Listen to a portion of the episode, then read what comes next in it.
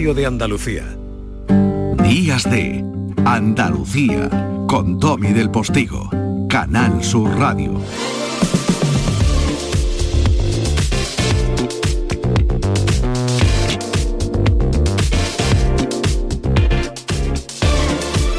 Y el brillo que tiene esta sintonía de fondo lo tiene la invitada, ay, esta niña grande de mi compañero José Antonio Domínguez, que es el protagonista de esta conexión con la que solemos empezar la segunda hora de Día C. Andalucía. La conexión con Canal Fiesta Radio, la emisora probablemente más musical y marchosa del grupo de emisoras de la Radio Televisión Pública de Andalucía. Familia, nos trae José Antonio a una estrella, Melody, ¿verdad José? Buenos días Domi, hoy tengo la suerte de estar con una joven artista andaluza, ella es cantante, compositora, actriz, presentadora, modelo, productora, está con nosotros para presentar un tema nuevo, muy refrescante y apropiado para este verano, que es una versión de un clásico que en su día popularizaron Miami Son Machine. Aquí en Días de, de Andalucía, Melody, Melody para los oyentes de Canal Sur Radio con Domi del Postigo. ¿Cómo denominas esta canción? ¿Cómo la describes? Y así de paso la compartimos todos. Pues mira, es un tema eh, lleno de energía, un tema que ahora es perfecto con el verano porque mm, te, te, te, te, está empujando para bailar, para pasarlo bien, para salir a la pista y darlo todo. Es un tema lleno de color, lleno de, de, de buenas energías, así que invito a la gente a que lo bailéis y que lo disfrutéis. Y tú también, Domi, ¿eh? Por supuesto, ahora mismo lo vamos a disfrutar todos. Por cierto, el videoclip está sensacional y tu canal de vídeos que está disparado, casi 300 millones de visualizaciones. Hay que seguir, hay que seguir dándolo todo para que lleguemos pronto a los 300 millones y luego lo pasemos, pero siempre con el apoyo y el cariño de ustedes siempre es mucho más fácil. Aquí en Canal Sur Radio, desde que era una niña te estamos siguiendo, espero que tengan muchos más éxitos y Domi, he de destacar que Melody, eh, eh, como se suele decir, ella se lo guisa y ella se lo come. Es que tú lo haces todo. Pues sí, es más difícil, pero bueno, la verdad es que estoy muy feliz y contenta de ver el apoyo y el cariño del público siempre, de verdad muy, muy agradecida. Así que desde aquí os mando millones de besos y esos besos van con muchísimas gracias por todo el cariño que siempre me brindáis. Y además, Melody llevando siempre su tierra por bandera, sobre todo en América, que ayer es muy popular también. Si me quieren muchísimo, eh, yo siempre llevo mi tierra por bandera conmigo porque estoy muy orgullosa de donde soy, pero sí que es verdad que, que nos quieren que mucho y, y, están como locos de que ya vaya para allá para presentar el nuevo single, así que muy contenta. Que suenen días de, de Andalucía. Melody, gracias por estar aquí. Muchísimas gracias a ti. En lo que se convierte en las niñas, Dios mío, le estaba yo diciendo, porque es que yo conozco a esta chiquilla desde antes del gorila, tiene una familia magnífica, su padre que además tiene con papa matarse y eh, que formaba parte de un grupo rumbero muy querido en Sevilla. Y mm, insisto en lo que decía José Antonio, eh, a ver si sabemos ver a nuestras estrellas, ¿eh? Melody que ha cumplido ya la treintena, es un bellezón y es una artistaza descomunal, como es posible que lo sepan ver en toda Hispanoamérica y aquí no se la apoye como ella merece. Es mi humilde impresión. Una auténtica crack.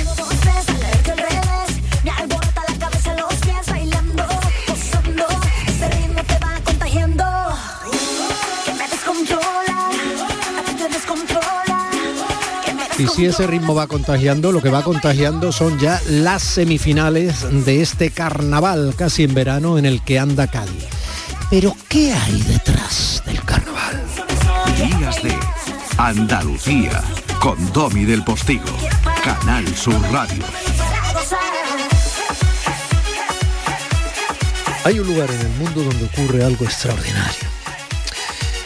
Autores, artistas, costureras, artesanos, ciudadanos, aficionados, cuando la creatividad es la alegría del pueblo, cuando es la condena de ese mismo pueblo, cuando la creatividad es el remedio del pueblo, el milagro del pueblo, el tesoro, la sangre, el llanto, la ilusión, el regalo, el canto, el arma, el medio, el alma, la vida, la voz del pueblo, entonces el pueblo se llama CAI y el milagro es el carnaval. Yo siempre me quería dedicar a, a crear, a la música, a, a, construir y no sabía cómo encarrilar mi vida. Y el carnaval me salvó. Vale, yo lo llevaba en el ADN, en mi genética estaba, pero me dio la posibilidad y la oportunidad Y aquí sigo. Yo no sería absolutamente nada si no fuera por el carnaval de Cádiz. Es más, yo no sería nada sin Cádiz. Este es Martínez. El carnaval de Cádiz lo que lo hace absolutamente diferente al resto de carnavales es la copla, lo que se canta, lo que se dice y cómo se dice. Mm, disfraces hay en todos los carnavales. Eh, en, en todos los carnavales hay desfiles, en todos hay carrozas, en todos hay cabalgatas, de un estilo o de otro. Pero no en todos se canta como se canta aquí, ni se canta lo que se canta aquí. Este es Luis Rivero. Eso realmente es lo que es digno de admirar, ¿no? Que gente que no se dedica al arte, pues sea capaz de hacer ese tipo de cosas, sea capaz de invertir su tiempo, su trabajo, su dinero, para ofrecerle eso gratuitamente a, a la gente, ¿no? Sin saber si lo va a recuperar o no. Jesús, bienvenido. Como una ciudad como Cádiz, con tanto talento, tenga tanto paro y no aprovechemos el tirón que tenemos con el carnaval. Qué buena pregunta. Ángel Subiela. Tú vienes a Cádiz y no hay una tienda de disfraces. ¿Por qué? Si estamos en Cádiz, si es la cuna del carnaval. Tú vienes a Cádiz y no hay una tienda de tela. Una tienda de tela, ¿cuántos disfraces hacemos a lo largo de tres o cuatro meses? Es horroroso. Y no hay una tienda de tela, no hay una sombrerería, no hay una tienda de zapatos. ¿Tú sabes cuántos zapatos a medida hacen en Elche para el carnaval de Cádiz? No hay una tienda de tela, tiene tela. Lo que siempre destaco de, de la, del carnaval es lo que no se ve precisamente, el, todo el trabajo que hay detrás. Por esto sí que creo que el carnaval es patrimonio inmaterial de la humanidad. No por las coplas luego que escuchamos en el falla, que eso, es el resultado final. Su riqueza es lo que hay detrás, es el trabajo colectivo, creativo, colectivo, que gente que sin conocimiento reglado hace cada año con, esa, avalancha de pasión. ¿Qué razón tiene García Arbuez Chapa? Claro, un trabajo colectivo, siempre hay un equipo detrás. Lo sabe muy bien Pedro Parrado, que es uno de los autores junto a Jaime Millán de este Carnaval Invisible, que se ha estrenado hace una semana y pico y que nosotros queremos, aparte de que Canal Sur eh, ya se fijó en él, nosotros queremos traer hoy que estamos ya en semifinales y, y hombre, en este carnaval especial, es que todo está siendo especial tras la pandemia. Vosotros habéis tirado además dos años, ¿no? Grabando todo esto más. Pedro, cuéntamelo tú. Me alegra tenerte aquí. Muchas gracias, David. Igualmente. Pues sí, empezamos esta locura en diciembre de 2018 eh, con nuestras primeras entrevistas a estas personas que son invisibles, que nunca, en Cádiz a lo mejor en el círculo más cercano al carnaval sí la conocen, como son las costureras, las maquilladoras, los escenógrafos y escenógrafas, y queríamos darle visibilidad y a través de su trabajo llegar también a los autores y bueno, y en definitiva conocer lo maravilloso y lo mágico y lo creativo que es el pueblo de Cádiz, porque lo dice Chapa y lo dice Luis Rivero, son gente que en la mayoría de los casos no tienen conocimiento, ni literarios ni musicales, pero año tras año crean obras que luego además son efímeras, se quedan en el recuerdo las, las que llegan a la final del falla. Las otras se queman en la gran hoguera del olvido, o sea, se quema como en la falla de Valencia. Y es lo que queríamos dar a conocer. Entonces, en esta película, que fue un poco locura, fue idea de, de mi socio Jaime Roldán, eh, codirector. He dicho Millán, creo me equivoco. No, es Roldán, no, Roldán, Roldán, Roldán Pérez, bueno, pero no te preocupes. Me tiene que corregir, coño, eres mi regidor. de verdad, hace veintitantos años ya. Y, y, fue, su, fue idea suya porque veníamos de Cádiz de grabar unas conferencias TED y tuvimos a Antonio Martínez Ares. Y ahí se le encendió la chispa. O sea, veníamos con el coche para Sevilla y, no, y me dijo, ¿por qué no grabamos? Vamos a empezar a grabar a, a lo, lo, que no se ve del carnaval. O sea, realmente el documental empieza con la eriza, que son 30 días antes, y termina con la primera agrupación que pisa el falla. Si hubiera sido un documental de carnaval, no sobre el carnaval, hubiera comenzado con una entrevista a un erizo. Claro, a un erizo, ¿no? y si hubierais sido gaditano, porque claro, Jaime y tú sois eh, sevillano. Somos de Sevilla. Eso, Aunque eso es interesante. Eso es interesante, sí. Todo el mundo no lo dice, pero bueno, nos hemos rodeado porque casi el 85-90% del equipo es de Cádiz. De San Fernando, de Ubrique, de Jerez. Miliano Neto participa como guionista, eh, José María Campos, que también es de Urique y es un, bueno, un forofo de los carnavales. No, si en Sevilla gusta mucho el carnaval. También, también. O bueno, de las crónicas de Antonio Burgos, o cuando la famosa banera y todo esto, ¿no? Cuando eh, con Carlos Cano, pregunta, todo lo que tú quieras. Pero en Sevilla no hay carnaval. Hay gente que hace carnaval, incluso se presenta, hay mucho choteo con eso. En Málaga sí, por ejemplo, aquí donde estamos haciendo esta entrevista, sí hay un carnaval fuerte, tal, antiguo, y otras, bueno, que vamos a hablar, Isla Cristina, en, en, Andalucía hay muchos lugares donde hay un carnaval consolidado y que forma parte importante de todo el carrusel cultural y de tradiciones de cada año. Pero en Sevilla no. No hay. Pero bueno. Mm, es que es muy interesante. Es muy interesante.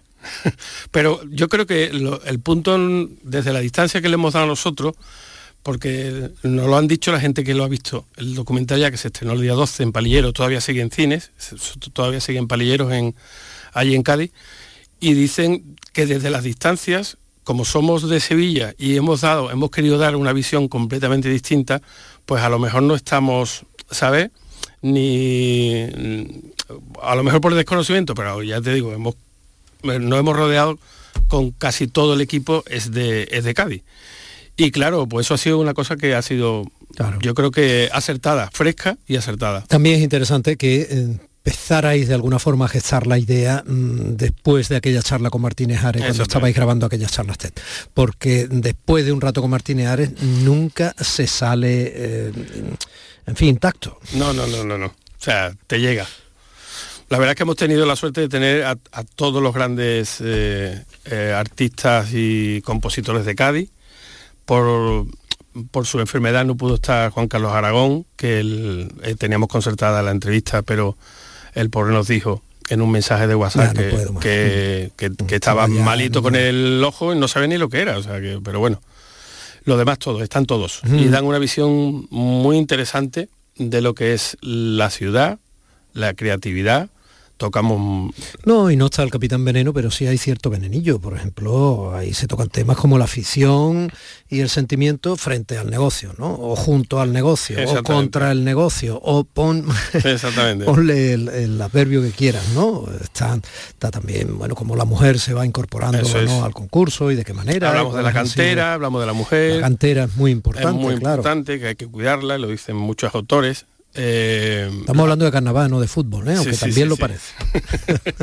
y la mujer, bueno, que, sí es verdad que lleva muchos años participando en la calle, en las callejeras, y bueno, ya están empezando a escribir, porque lo que decía también el Chapa y lo dice en el documental, que efectivamente es lo que queda, que, la mujer escriba ¿eh? y para ir al falla, no solo en las callejeras, porque muchos autores escriben para mujeres, se ponen en el lugar de la mujer, pero no son mujeres. Entonces no es lo mismo. Eh, y la verdad es que, bueno, Susana Ginesta en esta ocasión, que también participa, nos da una visión muy interesante del papel de la mujer. Sí, hemos dicho varias veces la palabra interesante yo la vuelvo a recuperar porque mm, cuando decíamos no hay una tienda de tela en Cádiz, o sea, ¿cómo se explica? ¿Cómo es posible? Porque yo sí sabría explicar por qué en Sevilla no hay carnaval. ¿Eh? porque está mucho en la idiosincrasia de un terreno determinado y, la sociología de quienes lo habitan de manera permanente, no, no de los visitantes. Pero pero que no haya una tienda de Tailandia. Hombre, Sara Romero, que es la maquilladora, que es la que explica esto, ella luego en, en, entrevistas que hemos tenido después y hemos compartido, hombre, dice ella, hombre, que no se me entienda mal, tiendas de tela sí hay. Sí, yo, lo, he entendido así, ya sé que hay tiendas de tela en todas las ciudades. Fábricas. Claro, yo lo he entendido así. ¿eh? Ni hay fábricas de Yo me refiero también a eso, hombre, que fábricas de zapatos. La fuerza y la pujanza que tiene el carnaval. Es que el carnaval mueve mucho dinero al año, ¿sabes? Son seis meses de trabajo pero que mueve muchísimo, muchísimo dinero. Y ella con lo que dice, no entiendo cómo la cantidad de zapatos que se encargan a Elche, que no es la pobre, dice, yo no tengo nada en contra de Elche, pero que se podía quedar dinero en Cádiz. Lo que pasa es bueno, que luego hablando con, muchos de los que han participado, por ejemplo José Guerrero Yuyu, dice que él no, no termina de ver cómo esa industria, o sea, cómo se puede convertir eh, ese potencial en una gran industria. Él no lo ve. Pero bueno, quizá no, gran, quizá no gran industria, y tiene razón Yuyu, como en otras muchas cosas quizá no gran industria, pero hombre, un poquito más, haber encontrado a lo mejor esa asistencia de servicio, ¿no? Pensando en el carnaval, que se quede allí dentro en Cádiz, no sé. sí, sí, sí, se le podría dar una vuelta. Es lo que... es un documental, una película documental que el que lo ve no va, o sea, no va a encontrar eh, lo típico de ver Tampoco, actuaciones. tampoco había hecho una imagen de postal de Cádiz, pero antes de que se me olvide decirlo, es interesante, ¿no? Nos habéis fijado muchísimo más bien en la vida de una ciudad. ¿no? Exactamente. Sí. Sale muy bonita, ¿eh? De todas formas, porque la fotografía es muy bonita. es muy bonita. Es muy bonita. Hemos hecho unos meses, bueno, años de rodaje muy bueno. Todavía estaba el peaje, o sea que nos ha costado una pasta. porque cuando lo quitaron ya nos quedaba una semana o dos. Pero la verdad es que las imágenes, porque los do- dos directores de fotografía son uno de San Fernando, que es Antonio Morenilla, y, y Manolo Gil, que es de Jerez, y ha quedado unas imágenes preciosas de Jerez, todo lo que hemos grabado. ¿Tú conocías el carnaval antes de meterte de lleno en ese mundo? Yo conocí muy poco, ya te digo, yo en mi infancia, bueno, el cuarteto este de, de Currito de la Cruz, que era el más famoso, que lo poníamos en la cinta beta en mi casa una y otra vez, una y otra vez, pero no soy un, un gran entendido. Lo que sí es verdad que nos hemos, como te he dicho, nos hemos ro- rodeado de gente que son muy entendidos y, vamos, en algunos casos muy fatiga del carnaval, o sea, de decir, tenemos que llegar a este autor, a otro autor y preguntarle esto y sacarle y meterle por aquí. Y la verdad es que lo hemos conseguido. Bueno, pues Pedro... Yo, yo invito a que vayan al cine y lo vean porque Bueno, al cine en los que puedan, ¿no? lo que Porque puedan. Está ubicado, bueno, demasiado. no, no, demasiado. Y, La película está participada por Canal Sur, con lo cual Sí, eso comentaba yo antes, digo, no te han dicho cuándo puede ser su emisión. No lo sé, Yo no. supongo que le sacará partido, porque yo creo que sí. que está muy bien, hombre. Sí. Yo so- me quedo con una frase Me de dice a quién hay que llamar, lo llama tú. Decir, yo no... tú tienes más manos. Nuestro compañero Modesto Barragán, el día del estreno, Él sabe también. Él sabe. ¿no? El Mode sabe. y, y cuando yo estaba saliendo de la sala de cine, después de la, de- del estreno, con las lágrimas saltadas, se abrazó de mí y me dijo, es lo mejor que he visto de carnaval en mi vida. Pues él sabe, insisto. Por eso te digo. Y si te lo, si te lo dijo además le salió de Y, y Casal también. no, tenía- Casal. no tenían necesidad de decirte No tenían si ninguna. no y bueno, y he visto que está Javi Osuna también. Javier Osuna que nos máquina. cuenta, nos cuenta la historia como nadie. Es que es una máquina, Javi Sí. es una máquina. La verdad es que está muy bien. Bueno, Bueno. yo quería decir de mi hijo, ¿no? De mi película, que voy a decir. Pero invito a que todo el mundo que pueda ver la, la pantalla grande, que todavía va a estar, va a estar algunas semanas en, en Palillero, en Cádiz, y si no, pues ya lo, lo- en Canal Sur cuando lo emitan, que llegará a toda Andalucía. El carnaval invisible que es el gran soporte para que brille lo visible. Exactamente. Pedro, me mucha alegría encontrarme contigo. Igualmente. Igualmente David. Gracias. a ti.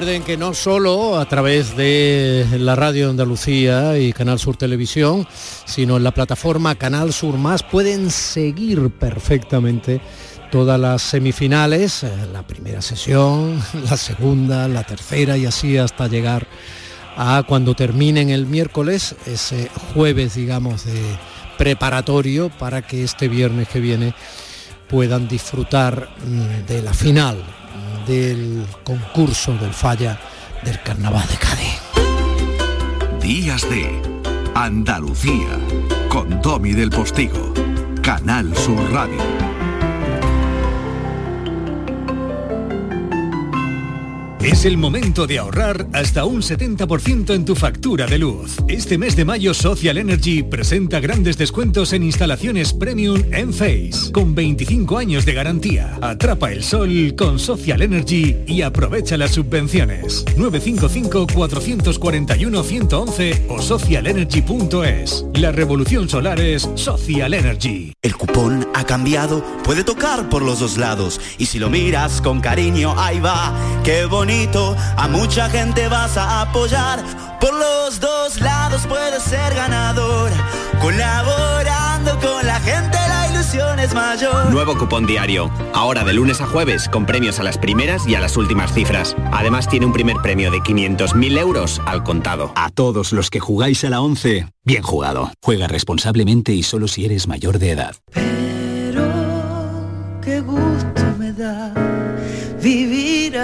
El Carnaval de Cádiz avanza cada año en igualdad. En Covirán queremos seguir impulsando el talento femenino y por eso hemos lanzado micarnavalnomefalla.com, donde impulsaremos y daremos visibilidad a nuestras artistas femeninas. Covirán.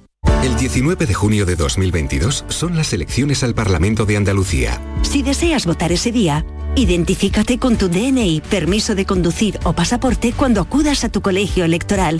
También puedes ejercer tu derecho al voto por correo. 19 de junio de 2022. Elecciones al Parlamento de Andalucía. Infórmate llamando al teléfono gratuito 919-0622 o entra en eleccionesparlamentoandalucía2022.es.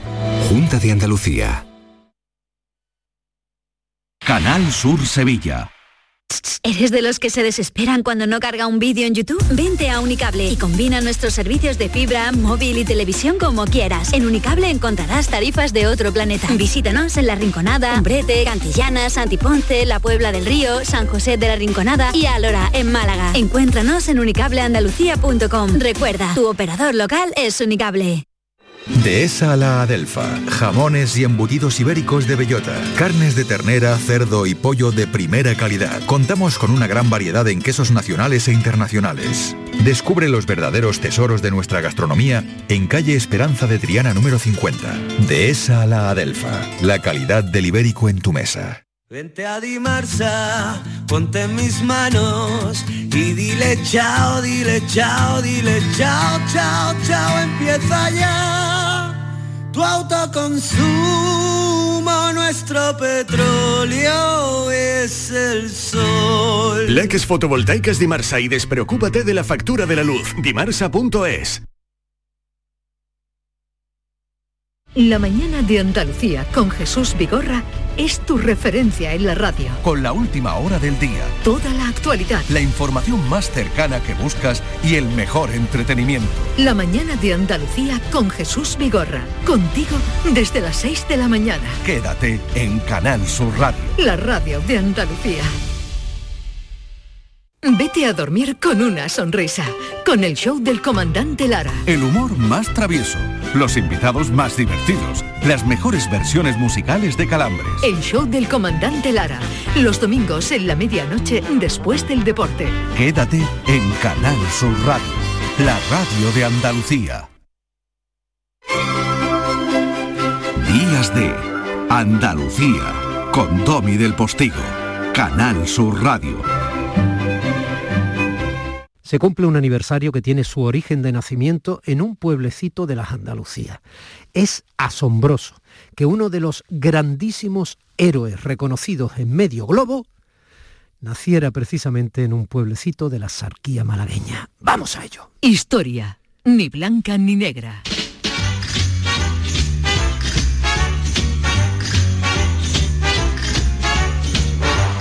Como resulta alucinante, doña Elvira Rocabaré. Alvirita, buenos días. Hola, muy buenos días, señor del Postigo. Que llamemos pensacola, pensacola, pensacola a panza y cola. Sí, la verdad es que tiene varias pronunciaciones distintas y es una palabra un poco que suena como rara. Bueno, pues es seminola, ¿no? Sí. Bueno, seminola quiere decir el, el, habla india, ¿no? Indígena americana sí, de los sí, seminolas, ¿no? Sí, los seminolas sí que son un grupo que fue muy, bueno, tuvo su importancia en el territorio y que siguen existiendo, ¿eh? Y bien posicionados en la sociedad de la Florida. Pero vamos al principio de todo esto, que es la batalla Pensacola. Claro, vamos con una de cañones.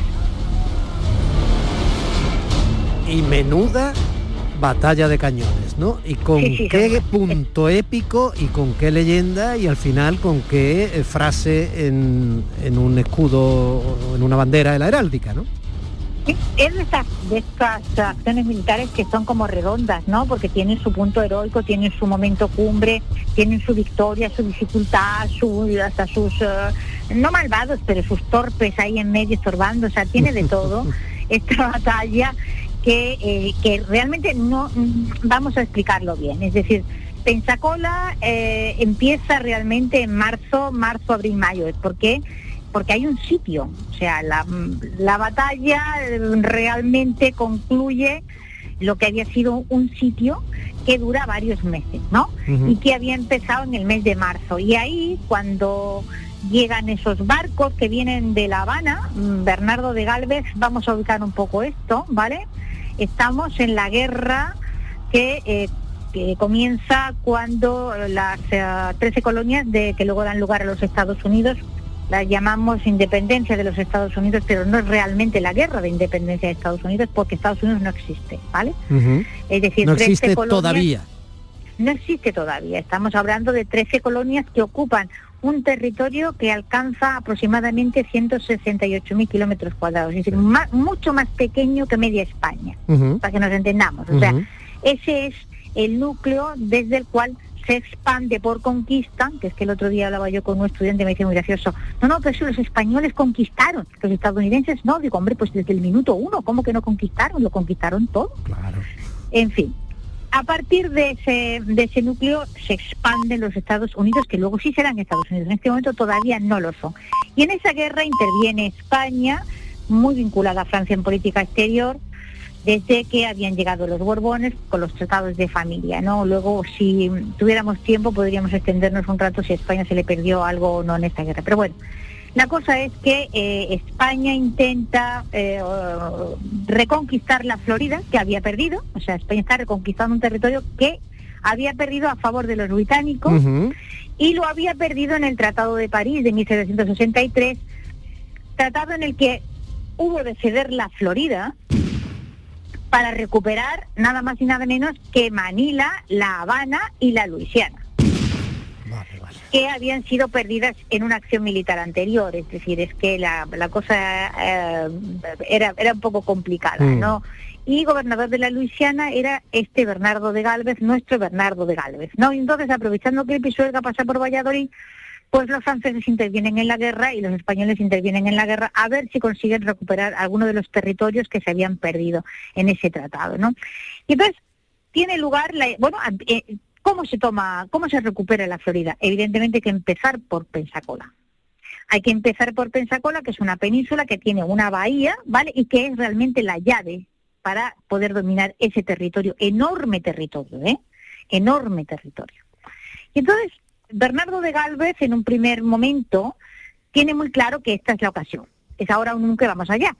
Otra cosa es que esto lo tuvieran tan claro las autoridades militares, digamos, de la Armada, ¿no? Que realmente fueron muy renuentes a emprender una acción militar a gran escala. Entonces, es, es en un primer momento Bernardo de Galvez que tropieza con, con, con, ahí, con unas resistencias importantes, tiene la idea de, de- de, de iniciar aquella acción militar con solo los barcos del que él dispone partiendo de Nueva Orleans. O sea, Nueva Orleans es un sitio en el que se ha construido un astillero desde donde van a salir una cantidad gigantesca de barcos. Uno de los grandes astilleros en la historia de la monarquía hispánica pues es este de Nueva Orleans. Entonces, él dispone de, de ba- de barcos que, digamos, manda él. Claro, no tiene, no- esto no es suficiente como para poder conquistar un sitio tan grande donde hay además una posición militar británica muy sólida. Es evidente que eh, con los barcos de que dispone solo Galvez, la, esa- ese proyecto de conquistar la Florida entrando por Pensacola podría no tener mucho éxito, así que es necesario contar con los barcos ¿no? de La Habana y entonces hay un segundo viaje y hay un segundo intento de entrar, esta vez sí se entra en la bahía de Pensacola. En la, la, la dificultad de entrar en la bahía es que la bahía tiene una rada, o sea, arena, y hay muy poco calado. Y Hmm. entonces hay un enfrentamiento ahí en, en un momento determinado en el que Galvez está decidido que hay que entrar dentro de la bahía y tomar una posición fuerte y a partir de ahí organizar el asedio. Pese a que los eh, barcos se pueden quedar varados. Claro, claro, él sabe que puede que algún barco se le quede atrás, pero Mm. eso no quita que es que es absolutamente im- imprescindible entrar dentro y entonces es cuando José Calvo de Irazábal, que es el que manda la escuadra, Sí. dice que no, que él no lo ve en absoluto claro y que los barcos se le van a quedar encallados allí en medio, que van a perder algún barco y que no se entra. Y entonces, eh, si no se entra, pues nos volvemos, ¿no? Y entonces es cuando Bernardo de Galvez pierde la paciencia con el señor don José Calvo, se monta en su bergantín Galveston, que se llama así, le ha puesto Galveston, en, eh, porque él ha fundado una ciudad que ahora está en Texas que se llama Galveston. Claro que sigue existiendo, claro que nosotros decimos Galveston, que es Galvez Town, ¿no? Ciudad de Galvez. Ese Galveston efectivamente es el nombre de esa ciudad y él le ha puesto el nombre de la ciudad a, eh, a su arco, ¿no? Y entonces en, en- dice, bueno, pues nada, que cada uno haga lo que quiera. Él evidentemente no tiene el mando de la escuadra. Él es el gobernador de la, de, de la Luisiana, pero no tiene el mando de la escuadra. Y entonces cuando dice aquello de yo solo y se sube a su propio barco, evidentemente el que manda la escuadra, eh, don José Calvo, no puede impedirle que él haga con su barco lo que le da la gana. Y entra en la bahía de Pensacola, demuestra que se puede atravesar la rada, bueno, evidentemente sufre un cañón importante y es herido en un brazo, pero a partir de ese momento los otros barcos lo siguen y entonces es cuando se toma la cabeza de puente, es cuando se, se toma una posición fuerte que permite cercar eh, Pensacola, el fuerte, y se inicia ahí unas, unos meses muy duros porque son mm, muy duros por, por el clima, es decir, porque hay porque hay huracanes, porque hay constantemente, o sea, las, las trincheras que se cavan en el cerco son constantemente inundadas y el, el asunto de las minas y contraminas, pues tremendo porque se les caen encima. En fin, que es un, es un sitio bastante bregoso, ¿no? Muy, Mm. muy complicado y difícil, ¿no? Pero finalmente, bueno, pues eh, tiene éxito en aquel propósito de, de conquistar Pensacola y claro, donde se conquista Pensacola, pues se toman 14.000 prisioneros ingleses, 150 piezas de artillería, etcétera, etcétera, etcétera, ¿no? Y es una gran victoria porque es una gran derrota de los ingleses y entonces es una gran victoria para, para los, oh, eh, los habitantes de las 13 colonias que están luchando por eh, dejar de ser una colonia e independizarse de Inglaterra, ¿no? Entonces, nosotros conocemos realmente la Pensacola y su importancia en la historia no está en lo que pudiera ser importante para la historia de España, sino en que fue muy importante para la historia del nacimiento de los Estados Unidos. Es una de esas eh, acciones militares absolutamente mitificadas, ¿no?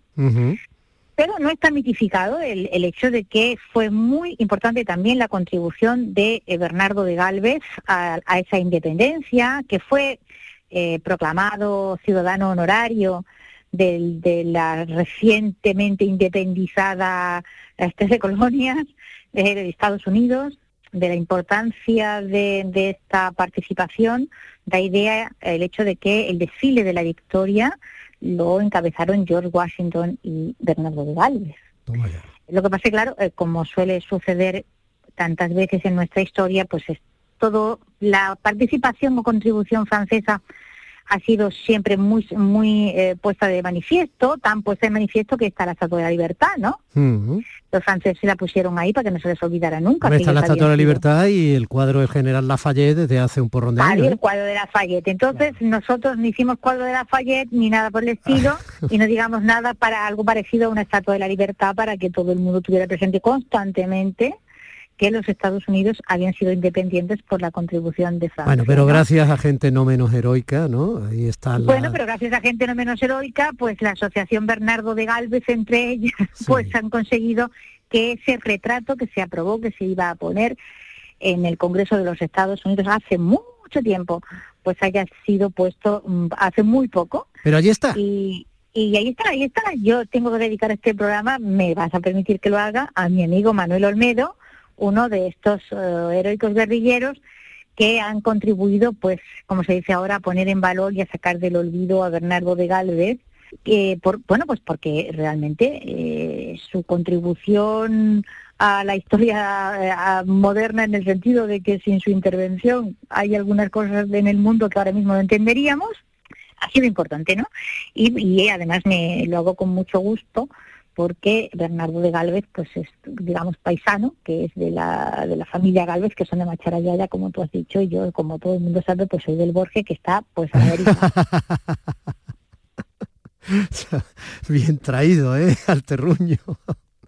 Tú sabes que yo siempre termino antes o después la sarquía Bueno, muy bien, muy bien. Yo me estoy acordando de Teresa también, Teresa Valcarce, que es una de esas damas fundamentales Sí, sí, sí, de esas españolas que viven allí y que han hecho posible con su sí, sí. tesón en Ah, Washington. totalmente Es- Pero no los puedo nombrar a todos. Pero, Pero vamos, que a mí no solo no me molesta que nombres a mi querido don Manuel Olmedo Checa, a ese andaluz de la historia que tenemos también en nuestra tierra, sino que me alegra muchísimo. Bueno, pues, eh, querida mía, eh, el- por lo que nos toca, aunque sea en la historia, eh, feliz aniversario, en este caso, de la batalla de Pensacola.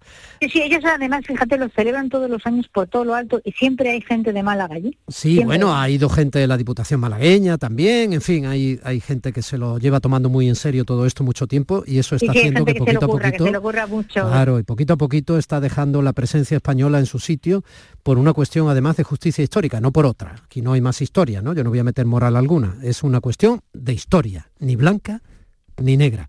Un besito muy grande y hasta la semana que viene, Elvira. Un beso muy grande para ti y otro para los oyentes. Días de Andalucía con Domi del Postigo, Canal Sur Radio. Con el verano llegan los sabores frescos de temporada. Esta semana podrás encontrar en Lidl melones y sandías de origen andaluz como el melón Galia a 1,79 céntimos el kilo. Es andaluz, es bueno. Lidl, marca la diferencia.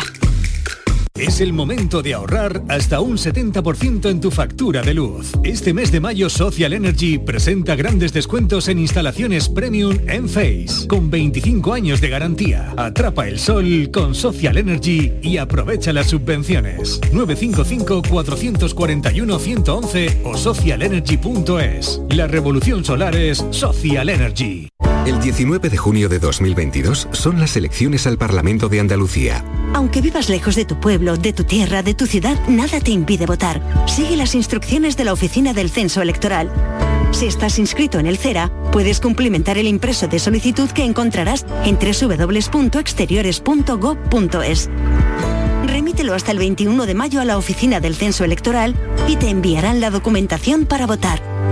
Ahora puedes optar por depositar tu voto en la oficina o sección consular del 15 al 17 de junio o enviárselo por correo certificado hasta el 14 de junio. Para más información consulta www.ine.es o www.exteriores.gov.es. 19 de junio de 2022. Elecciones al Parlamento de Andalucía. Infórmate llamando al teléfono gratuito 919-0622 o entra en eleccionesparlamentoandalucía2022.es. Junta de Andalucía. Escuchas Canal Sur Radio en Sevilla. ¿Te has enterado de las nuevas aperturas del centro comercial Los Alcores? Springfield totalmente renovado y con moda de mujer. Stradivarius con su nueva imagen y más moda. Próximamente abrirá JD y en Gis podrás encontrar todo en equipamiento para el hogar. Pero no solo eso. Vuelve TGB con su 2x1 los jueves. No te lo pierdas. Ven y descúbrelo. Autovía A92. Salida 7 en Alcalá de Guadaira. Centro comercial Los Alcores. Mucho donde disfrutar. Si necesitas un electrodoméstico, ¿por qué pagar de más en grandes superficies? Ven y paga de menos en Tiendas El Golpecito. Tus primeras marcas al mejor precio y una selección de productos con pequeños daños estéticos con descuento adicional y tres años de garantía. Tiendas El Golpecito. Ahorra hasta el 50% en tus electrodomésticos. 954 100 193 y tiendaselgolpecito.es. Radio hasta enamorarte. Escucha, siente y déjate seducir por una tierra repleta de tradiciones, de una gastronomía de bandera, de patrimonio cultural fascinante y una gente única. En Gente de Andalucía, los sábados y domingos desde las 11 de la mañana con Pepe da Rosa. Quédate en Canal Sur Radio, la radio de Andalucía. Camino, arenas, marisma, hermandad, rezo, devoción, fe, fiesta. Este fin de semana, Canal Sur Radio vuelve con la Virgen del Rocío a la aldea. Disfruta de un programa lleno de reencuentros, el de las emociones. Este sábado, desde las 11 de la noche, programación especial, el regreso de la Virgen del Rocío a su aldea con Fran López de Paz. Quédate en Canal Sur Radio, la radio de Andalucía. Cristina en la red. Es usted tan blanquita como una porcelanita. Tú que has sangrado tantos meses de tu vida. A Rigoberto Bandini tendría que terminarle cada estrofa yo hoy diciendo, atenta, ¿eh? Venga, le, le vas a dar, ¿verdad? Le vas a dar. Yo me pongo de pie.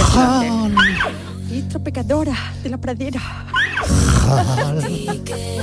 Ya no puede uno ni abrir el periódico. Hasta Google celebra que hoy habría cumplido 90 años, ¿eh? don Gregorio Sánchez. Chiquito. Todos son de gracia personal, ¿eh? El más grande, de verdad, vanguardia artística en clave popular. Vanguardia artística en clave popular va a ser el reto de que de pronto entre ahora Laura Baena diciendo ¡Cobarde! Yo quiero hablar de mis libros. Laura, buenos días. Buenos días.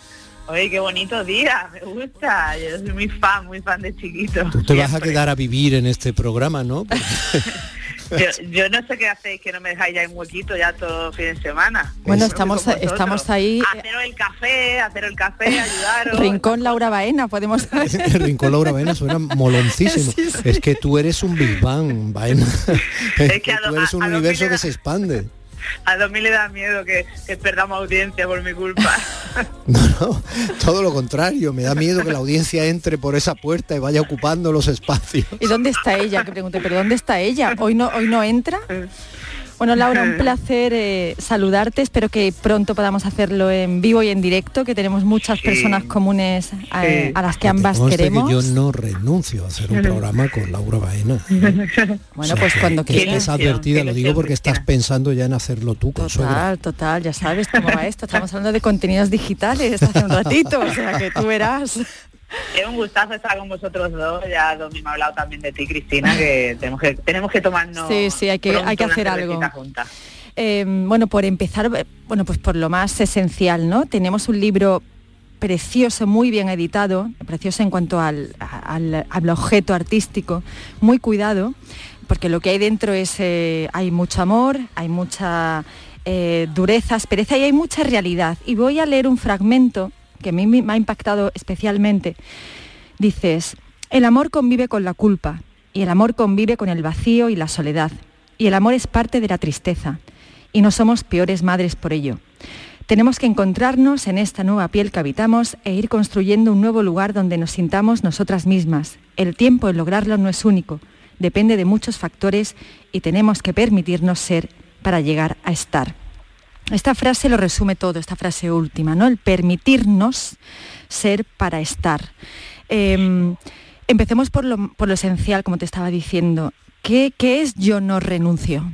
¿Qué quieres contarnos a la sociedad? Para, para mí yo no renuncio es que es como mi misión, mi lema, a la vez conecta con mi renuncia, ¿no? Porque yo tuve que renunciar y cómo a, través de esa renuncia pues se convirtió como en mi propósito el decir, bueno, yo tuve que renunciar y ahora voy a luchar porque ninguna mujer tenga que renunciar cuando llega la maternidad.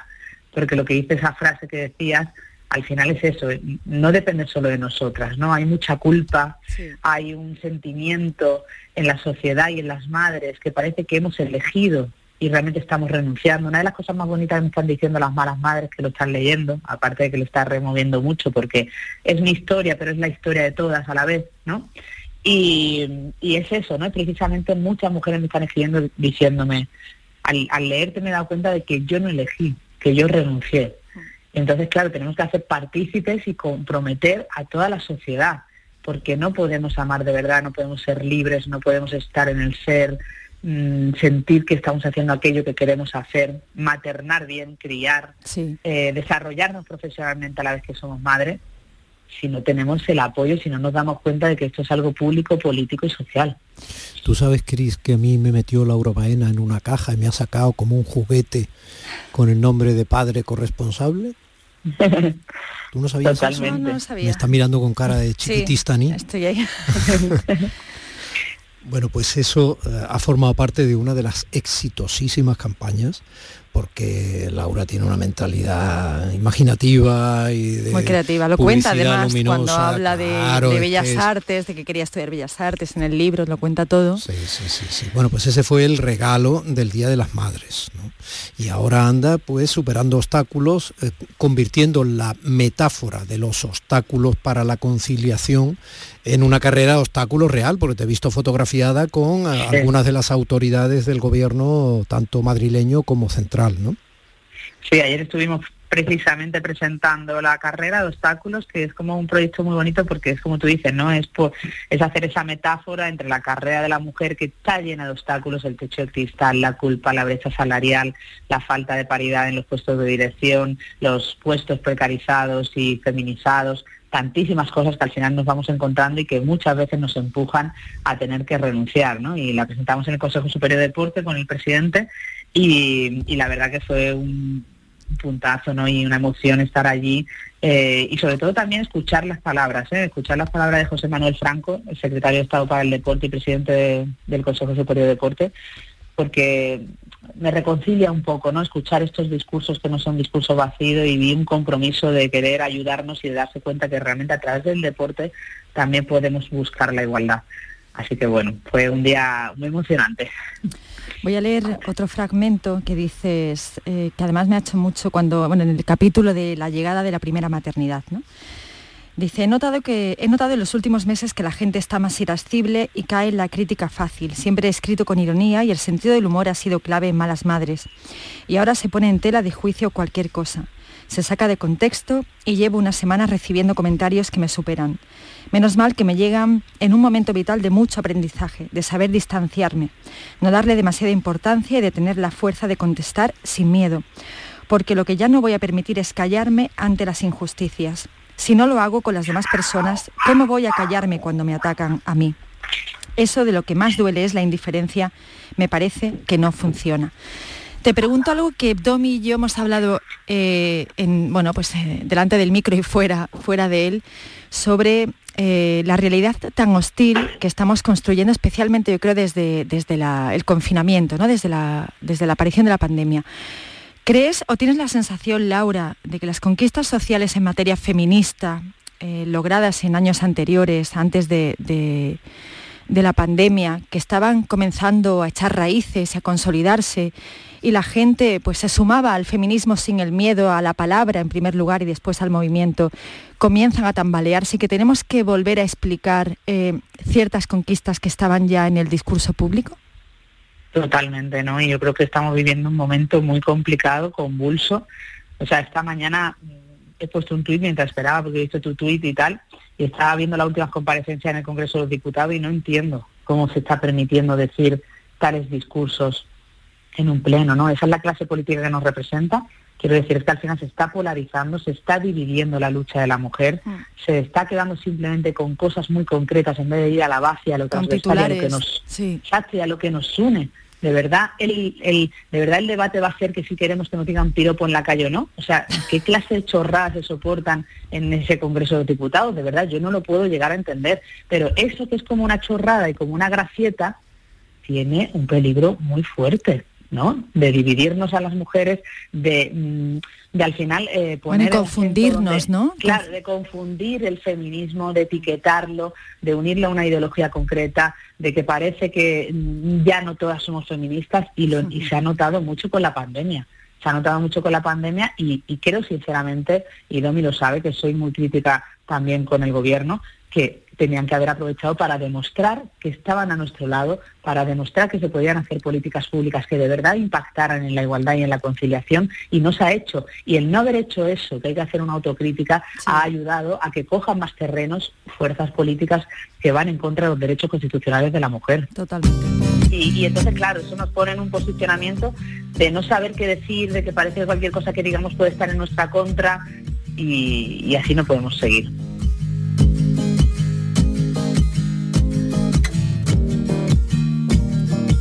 Escucha esta copla, Baena.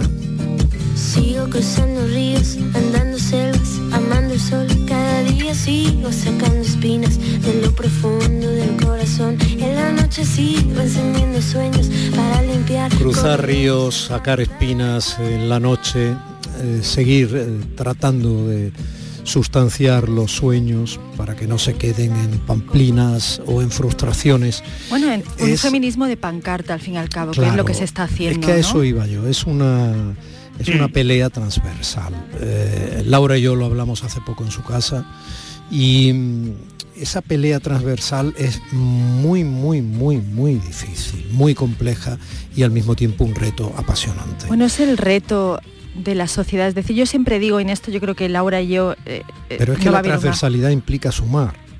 Y entonces el interés Bueno, la de transversalidad suma- antes que sumar implica escuchar. Porque es...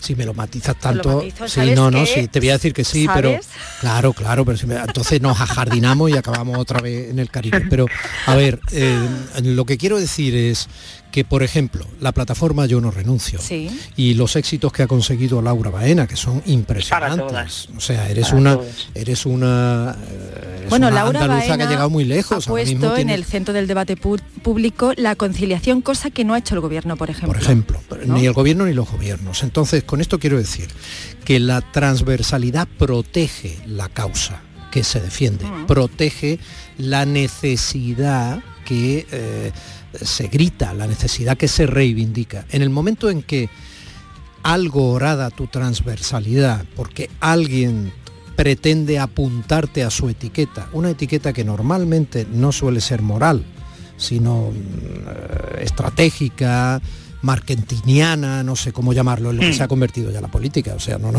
Bueno, no se seamos ingenuos, se ha ¿no? convertido en populismo. Entonces, O sea, claro, tiene un nombre bueno, muy concreto. unos más que otros, pero bueno, en todo caso, lo que quiero decir es que cuando caes en la tentación de que efectivamente no puedas sumar a tu movimiento a cualquier persona que tenga el padecimiento que tú tratas de superar, de sanar, en este caso un padecimiento social y económico, pues entonces tu movimiento ya queda cojo, ya queda herido y ya te desactivan.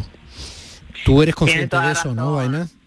Bueno, y soy tan consciente como que una de las cosas que más orgullosa me siento es que queda claro que yo lucho por un problema social que representa a todas las mujeres y que aquellas que no se dan cuenta, uno de mis, uno de mis objetivos constantemente con la de Renuncia es concienciar.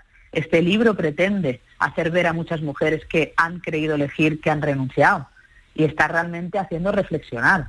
Y cuando digo hacer reflexionar a la sociedad es hacer reflexionar también a los partidos políticos, a las distintas ideologías y tengo clarísimo eso que tú dices porque aparte yo escucho y aprendo mucho de grandes como vosotros y sé precisamente que ese es mi camino y que si hay que sentarse, hablar, hacer esa escucha activa, hacer entender que ese no es el camino por el que la mujer va a poder ser más libre y tener derechos y ser madre y trabajadora, pues habrá que sentarse y hablarlo. Pero lo que me da rabia es de un bando y de otro, de cualquiera, pues eso, lo que tú dices, las etiquetas, el- las medidas que realmente Sí. son populistas y son para parches que realmente no están transformando la sociedad, porque medidas concretas como las que se están aprobando tampoco están transformando lo importante que es realmente que tengamos un trabajo digno, que tengamos una situación económica y de conciliación que nos permita realmente ser madres trabajadoras. Bueno, y, ahí-